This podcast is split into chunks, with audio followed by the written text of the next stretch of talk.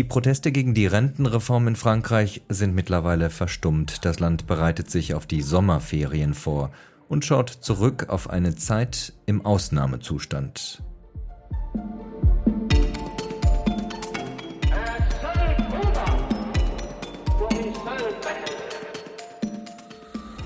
In Folge 45 von Frankophil blicken wir auf die Gewalt im Protestfrühjahr 2023. Gewalt gegen die Polizei, aber auch von Polizisten.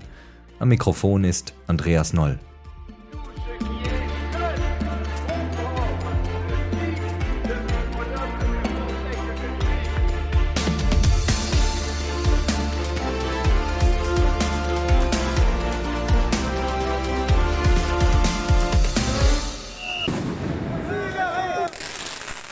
Hunderttausende Franzosen sind auf die Straße gegangen, doch am Ende hat sich die Regierung durchgesetzt.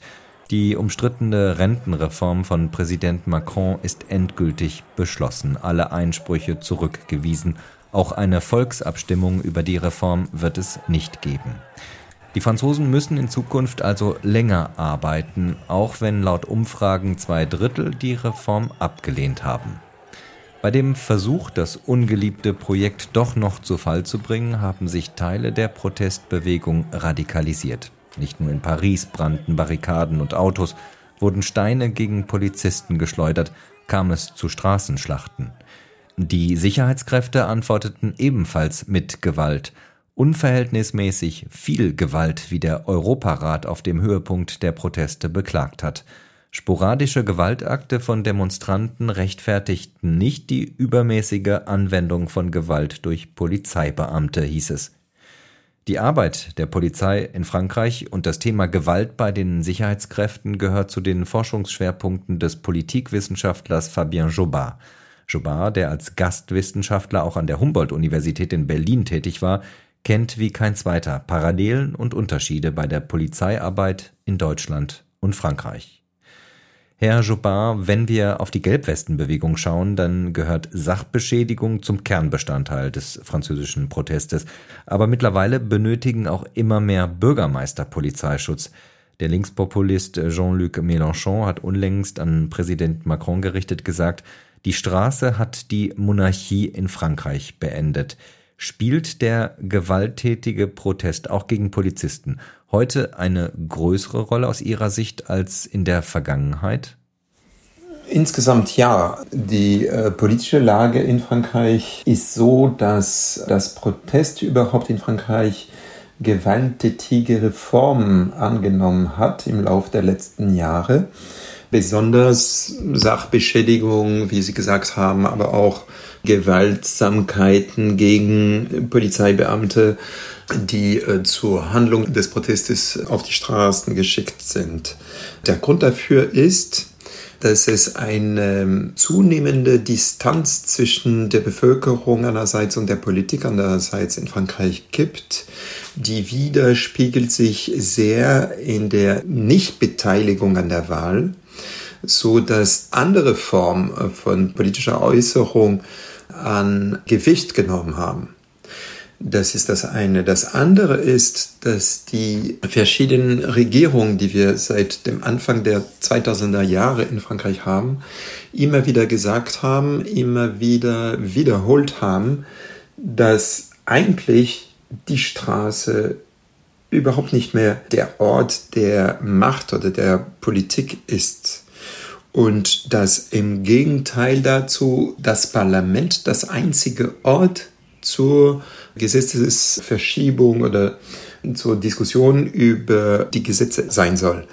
So dass, äh, sobald die Leute auf die Straßen gehen, unter der klassischen Form der Demonstration mit einem angesagten, vorher angesagten äh, Standpunkt zu, zum Beginn der Demonstration bis zu einem Endziel äh, und so weiter. Also diese klassische Form der Demonstration eigentlich an äh, politische Macht verloren hat. Die Regierung seit dem Anfang der 2000er Jahre haben immer wieder gesagt, wir hören nicht mehr auf Demos, wir hören nicht mehr auf die Stimme der Straße, sondern nur auf das Parlament. Und das Paradox oder der Höhepunkt dieser Stellungnahme ist damit erreicht, dass der Präsident Macron im letzten März sogar das parlamentarische Verfahren abgebrochen hat mit dem Artikel 49.3 der französischen Verfassung, das ihm die Möglichkeit gibt, eigentlich die parlamentarische Diskussion zu äh, abzubrechen und das Gesetz als solche zu verabschieden, ohne dass das Gesetz vor dem Parlament bis zum Ende diskutiert worden ist, so dass wir im letzten März zwei Geschehnisse gesehen haben. Einerseits haben wir ganz klassische, ruhige, von Gewerkschaften mitorganisierten Demonstrationen gesehen, währenddessen das parlamentarische Verfahren unterbrochen worden ist. Ab diesem Moment an ist natürlich die Gewalt ausgebrochen in den Straßen, weil die Leute oder die Demonstrierenden sich gesagt haben, okay, das nützt nichts eigentlich, Druck auf das Parlament mit konventionellen, mit gewaltlosen Mitteln auszuüben und das Parlament nützt auch nichts, weil das Exekutive eigentlich das letzte Wort hat. Kann man dann, wenn man das weiterdenkt, jetzt sagen, die Gewalt der Polizei, die in den letzten Wochen und Monaten in Frankreich auch stark kritisiert wurde, ist dann eine Reaktion auf die Gewalt, die von Demonstranten ausgegangen ist? Was die Gewalt der Polizei angeht, müssen wir auch in Sicht nehmen, dass diese Gewalt immer da gewesen ist in Frankreich, sobald Demonstranten auf Straßen sind. Unter unterschiedlichen auch Zeiten. Man muss vor Augen haben, dass Ende der 90er Jahre bis Mitte der 2010er Jahre Demonstrationen immer an Gewicht verloren haben.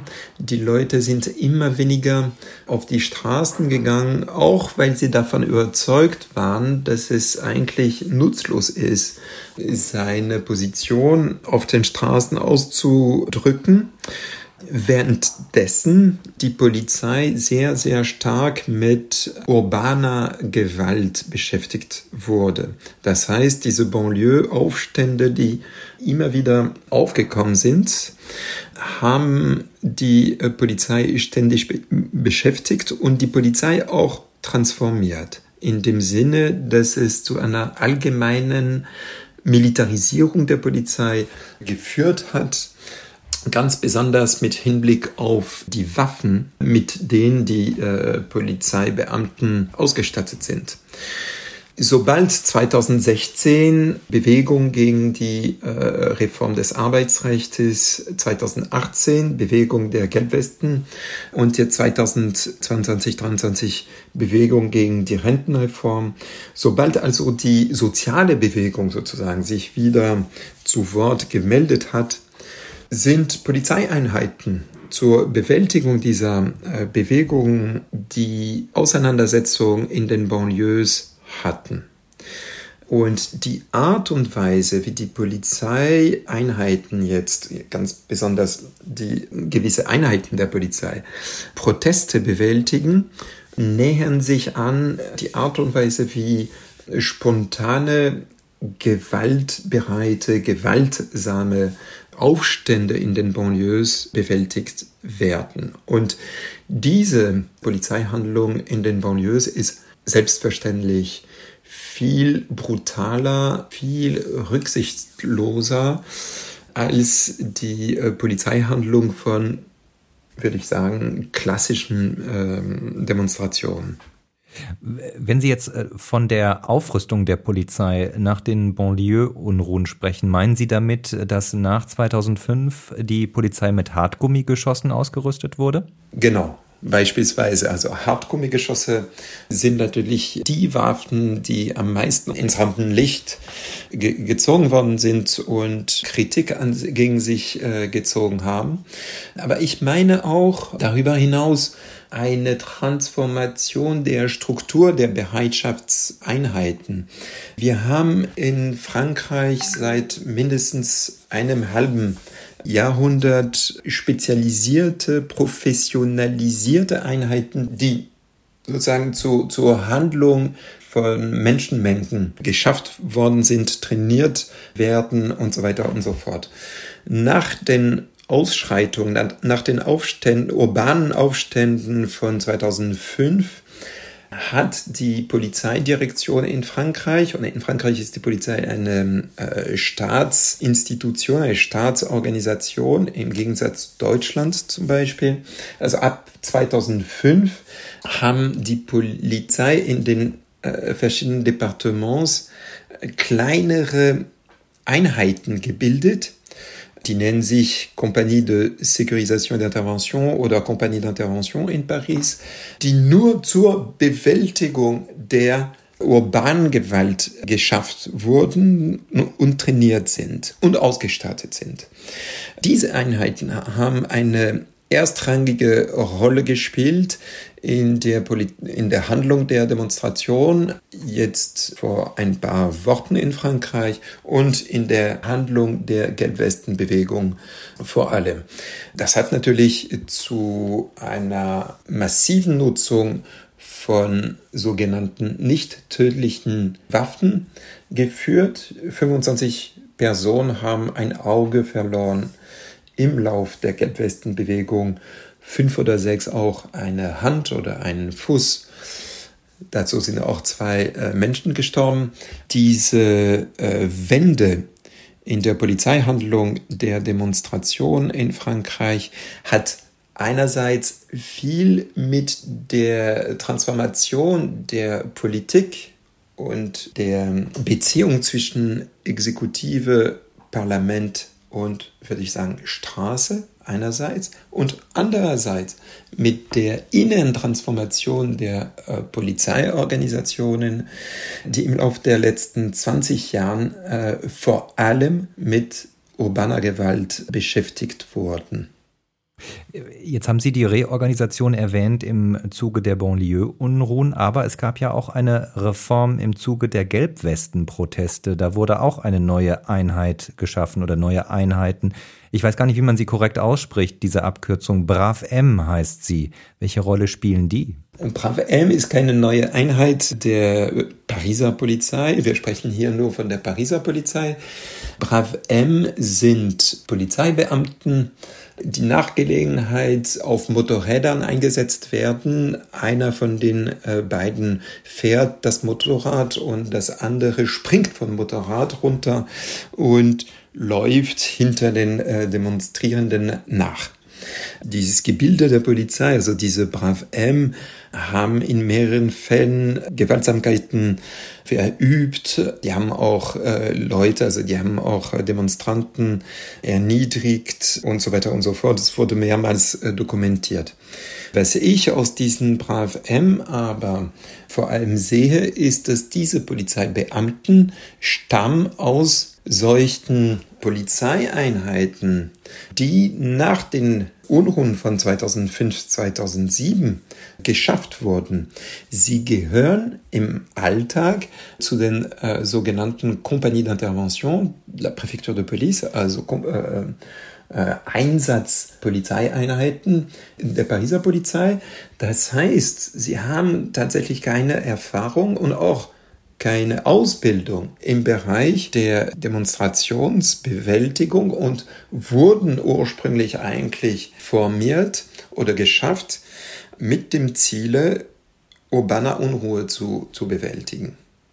Man muss auch vor Augen haben, dass 2008 die Pariser Polizei, das heißt die sogenannte Präfektur, so eine Art Polizeipräsidium von Paris, seine Hoheit oder seine, äh, sein Befugnis über die drei umliegenden äh, Bezirke von Paris ausgedehnt hat. Das heißt, in diesen Banlieue-Städten, die um Paris herum liegen, ist der Präfet Police, Polizeipräsident von Paris, jetzt zuständig. Das heißt, diese Einheiten, von denen die Brav M abstammen sozusagen, haben hauptsächlich äh, Erfahrung mit Gewaltsamkeiten, Ausschreitungen Unruhen in den Banlieues. Was ist denn aus den CRS-Einheiten geworden, die jahrzehntelang ja sozusagen das Feindbild der Demonstranten waren in Frankreich? Die sind immer da,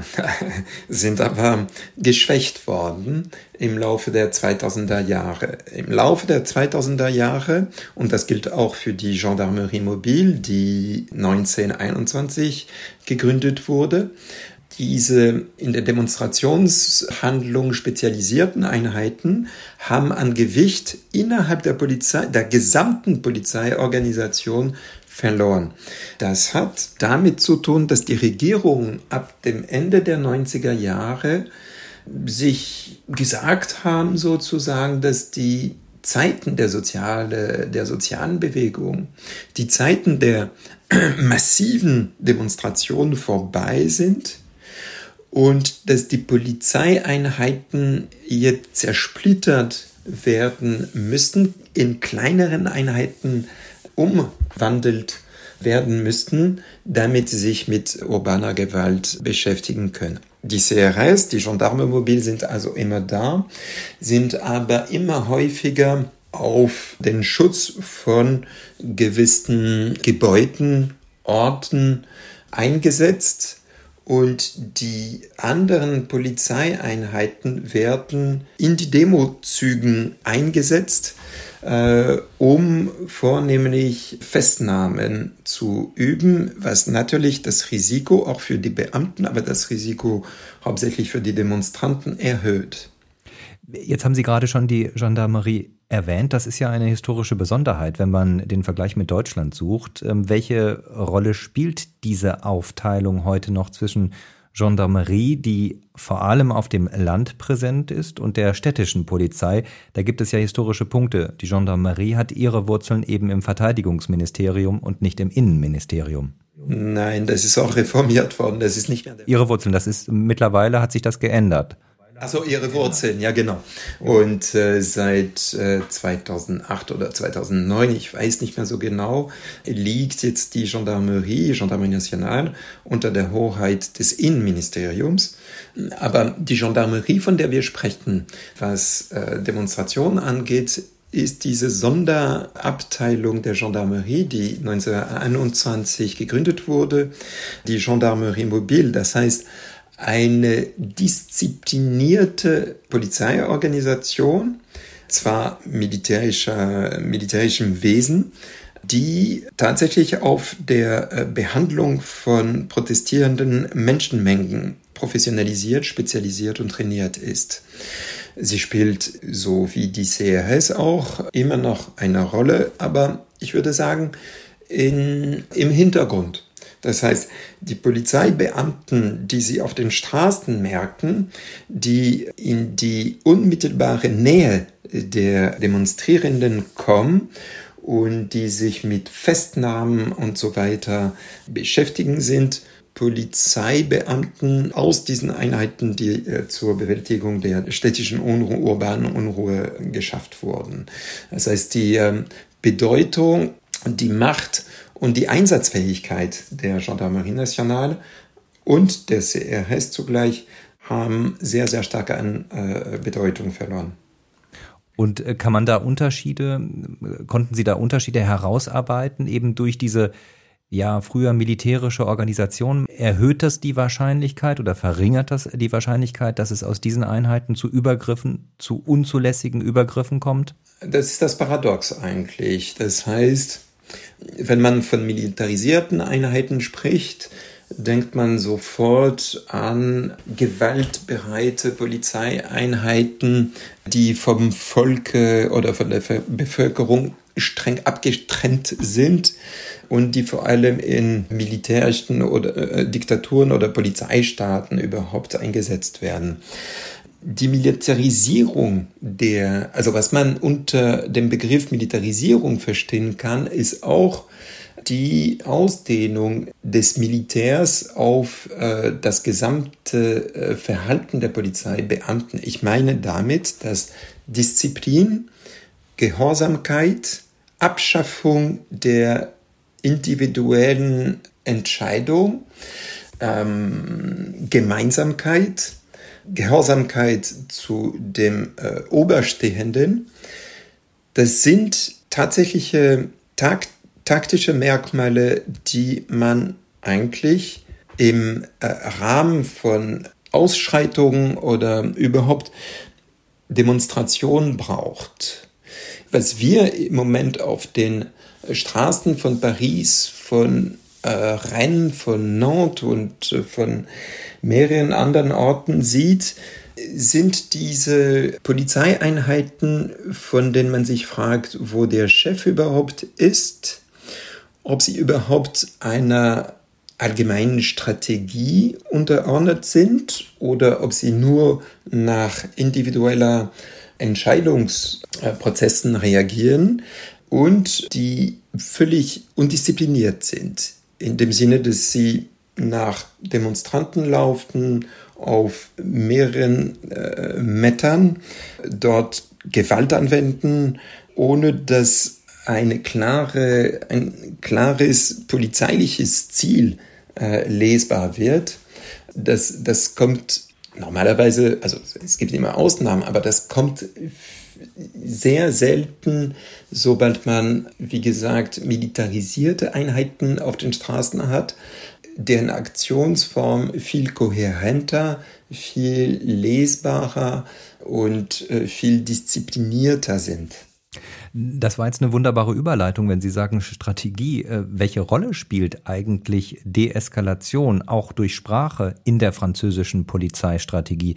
Man kann ja als Deutscher durchaus den Eindruck haben, dass die französische Polizei jetzt allgemein sehr schnell auf robuste Maßnahmen setzt. Ja, das ist richtig. Deeskalation ist eigentlich in der Sprache der französischen Polizei ein sehr neues Wort. Ähm, ich sage nicht, dass die Praxis äh, tatsächlich nie auf Deeskalation beruhte in unserer Geschichte. Ganz im Gegenteil. Aber Deeskalation spielte natürlich keine Rolle, sobald es auf urbaner Gewalt kam. Und wie ich es auch betont habe, ist diese urbane Gewalt Kultur, sind diese urbane Gewalt Einheiten, Polizeieinheiten immer wieder im Umfeld von äh, Demonstrationen äh, auf die Straßen geschickt worden. Es gab äh, nie in Frankreich so was wie die Brockdorf-Entscheidung, die sie in Deutschland 1985 durch das ähm, Verfassungsgericht gehabt haben. Die Rolle der Justiz, der Verwaltungsjustiz, der äh, Verfassungsjustiz ist in Frankreich viel, viel geringer als in Deutschland, ganz besonders sobald Polizeisachen im Spiel sind. Und darüber hinaus sind Polizeistrategien sehr schwer äh, von politischen Strategien zu unterscheiden. Man muss sich vorstellen, dass in dem Kommandoraum, also in dem Raum, wo die Entscheidungen an die vor Ort stehenden äh, Einheiten geschickt werden, in diesen Räumen sitzt der Präfet in der Departement. Der Präfet ist der Abgeordnete de, de, der Regierung. Das heißt, Politik und Polizei sind schwer unterscheidbar, sobald es auf dem Demohandlung geht.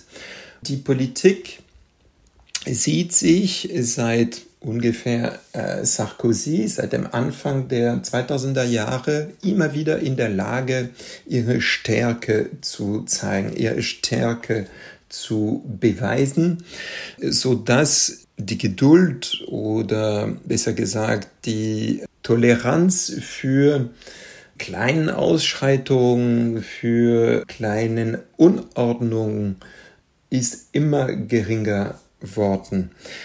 In diesem Hinblick spielen auch die Nachrichten äh, diese Nachrichtenkanälen, spielt auch Facebook, spielt auch YouTube und so weiter eine sehr äh, wichtige Rolle. Die Bilder von Ausschreitungen können ja live übertragen werden und von allen Parteien, inklusive auch von den Bürgerinnen und Bürgern, live unmittelbar angesehen werden.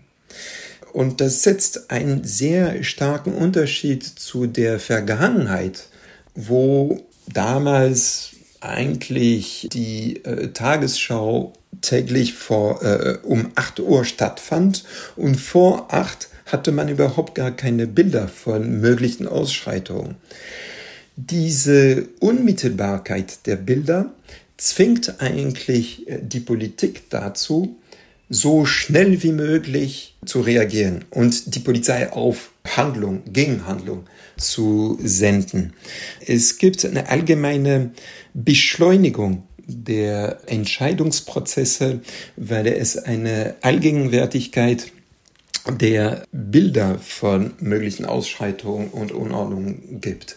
Das ist ein sehr wichtiges Element, das ist ein sehr, sehr wichtiges, ein sehr wichtiger Bestandteil der jetzigen Transformation, die wir in Frankreich sehen. Jetzt haben Sie gerade Deutschland ja, zitiert. In Deutschland halt ja bis heute ein jahrzehntealter Slogan noch nach. Und dieser Slogan heißt, die Polizei dein Freund und Helfer. Keiner hat gerne einen Polizeiwagen hinter sich, wenn man durch die Stadt fährt, weil man immer Angst haben muss, dass man dann angehalten wird, hat irgendwas falsch gemacht im Straßenverkehr. Aber im Grunde äh, genommen können wahrscheinlich viele Deutsche auch heute noch dieses Bild unterschreiben, die Polizei dein Freund und Helfer. Ist das auch in Frankreich eine naheliegende Beschreibung in breiten Teilen der Bevölkerung, die Polizei als Freund und Helfer? Nein, das ist niemals auch als Sprichwort oder als Ausdruck, äh, Populärausdruck oder so ist es ja nie in Frankreich äh, der Fall gewesen. Man, man spricht ja nie von äh, le policier, ton, ton ami ton soutien ou ton aide. Äh, nein, äh, ganz im Gegenteil. Man sprach immer wieder von la peur du gendarme, die legitime und notwendige Angst oder Furcht vor dem Gendarm. Polizei und Gendarmerie sind in Frankreich vor allem zum Schutze der Institutionen, zum Schutz des Staates eingesetzt und nur in zweiter Lage zum Schutz der Bürgerinnen und Bürger. Im Rahmen von sexueller Gewalt, Gewalt in der Familie und anderen Themen versuchen schon die Gendarmerie und die Polizei eine bürgernähe Praxis zu entwickeln. Aber der Weg zum Stande der Polizeihandlung in Deutschland ist noch ein sehr langer Weg. Und die Politisierung überhaupt der äh, Polizei und der Sicherheitspolitik im Allgemeinen lässt mich darüber zweifeln, ob äh, die Polizei überhaupt auf diesem Wege eingesetzt ist. Stichwort Politisierung, äh, die Protestwelle gegen die Rentenreform, die scheint jetzt fürs Erste, muss man sagen, vielleicht ähm, vorbei zu sein. Aber zur Aufarbeitung dieser Rentenreform und der Proteste gehört die Tatsache, dass der Europarat den, so schreibt er oder sagt er, exzessiven Einsatz von Polizeigewalt kritisiert hat. Können Sie das nachvollziehen, diesen Vorwurf? Hat die Polizeigewalt tatsächlich im, im Zuge dieser Protestwelle auch nochmal in Frankreich eine neue Qualität erreicht? Das würde ich nicht sagen. Die sind die Taktiken und die Mittel, die eingesetzt worden sind gegen die unterschiedlichen Protestierende gegen äh, die Rentenreform, also sowohl die Gewerkschaftler als auch die äh, schwarze Block-Anhänger und so weiter und so fort, sind zurückhaltend gewesen gegenüber das, was wir während der Gelbwestenbewegung beobachtet haben. Beispielsweise sind viel, viel weniger, ist es viel weniger durch Hartgummigeschüsse geschossen worden. Ich denke, in diesem genauen, in diesem äh, Hinblick ist in gewisser Weise gewisse Lehre aus der äh, Behandlung der Gelbwestenbewegung gezogen werden. Die Regierung kann sich nicht oder kaum oder weniger erlauben, Leute zu verletzen, die im Rahmen von ganz konventionellen, normalen, würde ich sagen, Demonstrationen auf die Straße gegangen sind.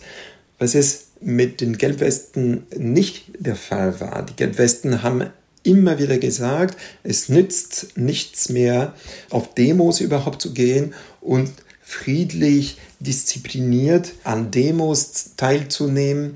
Wir müssen mit anderen Mitteln, inklusive gewalttätigen Mitteln, äh, auf Protest gehen. Gegen die sind 13.000 Mal diese Hartgummigeschosse genutzt worden.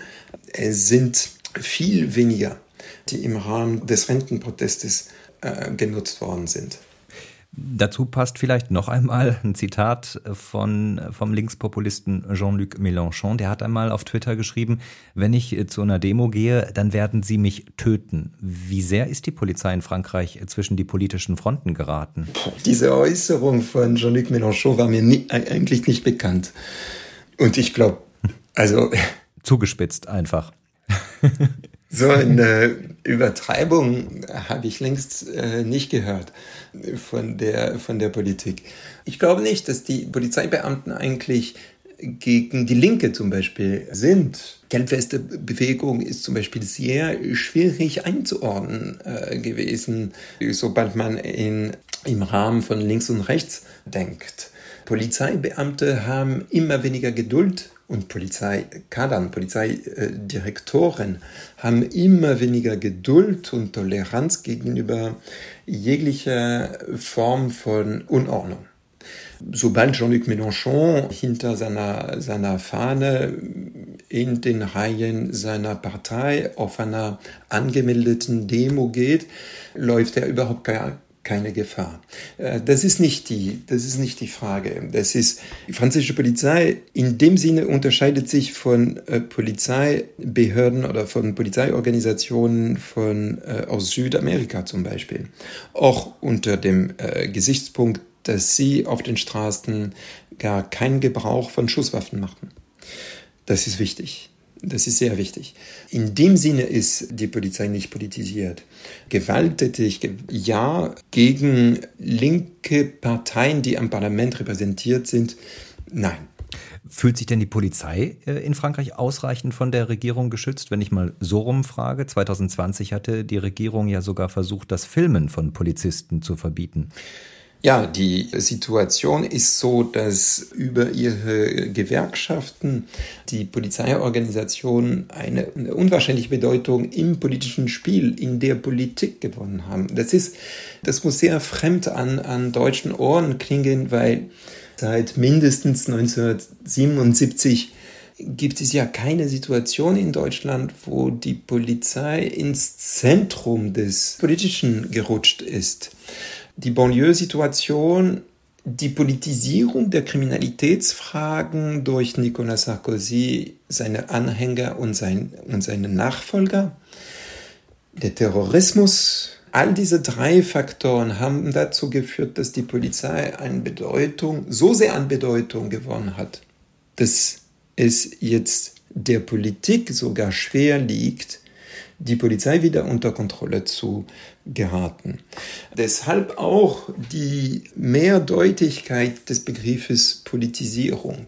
Politisierung heißt hier nicht, dass die Polizei der bewaffnete Arm von irgendeiner Partei oder irgendeiner politischen Strömung ist, sondern paradoxalerweise, dass die Polizei immer mehr an Autonomie, Selbstständigkeit, Unberechenbarkeit gewonnen hat. Und das genau macht die Gefahr der Lage heutzutage in Frankreich.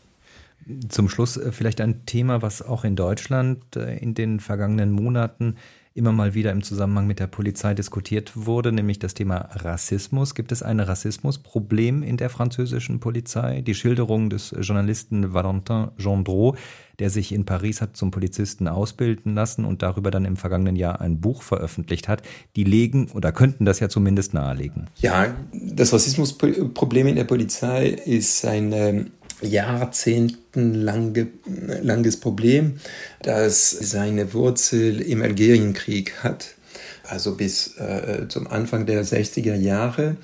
Und das sich dann durch eine Polizeistrategie dann durch eine Polizeistrategie eine neue Form gewonnen hat, nämlich die Plattenbausiedlung in den verschiedenen Banlieue-Städten, wo die Migranten hauptsächlich einquartiert wurden in 50er, 60er, 70er Jahren, diese Plattenbausiedlung abseits von dem Rest des Territoriums zu stehen zu lassen, sodass Personalienkontrolle, äh, Demütigung, Abtrennungsmanöver und Taktiken immer wieder im Zentrum der Polizeihandlung äh, gewesen sind. und was zum allgemeinen Bild bei den Polizisten geführt hat, dass die Leute, die in den Plattenbausiedlungen überhaupt leben, sind Leute, die Gesellschaft, die unserer französischen Gesellschaft fremd sind manchmal auch fremd bleiben müssen. Also das ist, ähm, aber das ist ein langjähriges Problem, das eigentlich vom dem Problem der Ausstattung, Organisation und Strategien der Polizeihandlung von Demos abgetrennt äh, werden muss. Die Polizei, dein Freund und Feind in Frankreich. Das war Thema in Folge 45 von Frankophil mit dem Politikwissenschaftler Fabien Jobard. Sein Buch Politiken der Unordnung über die Reaktion der Polizei auf die Protestbewegung in Frankreich erscheint noch in diesem Jahr auf Deutsch. Die wissenschaftliche Begleitung dieser Folge lag bei Landry Charrier. Der Dank für Unterstützung und Förderung des Podcasts geht an das Gustav Stresemann Institut in Bonn und den Deutsch-Französischen Bürgerfonds. Am Mikrofon war Andreas Noll.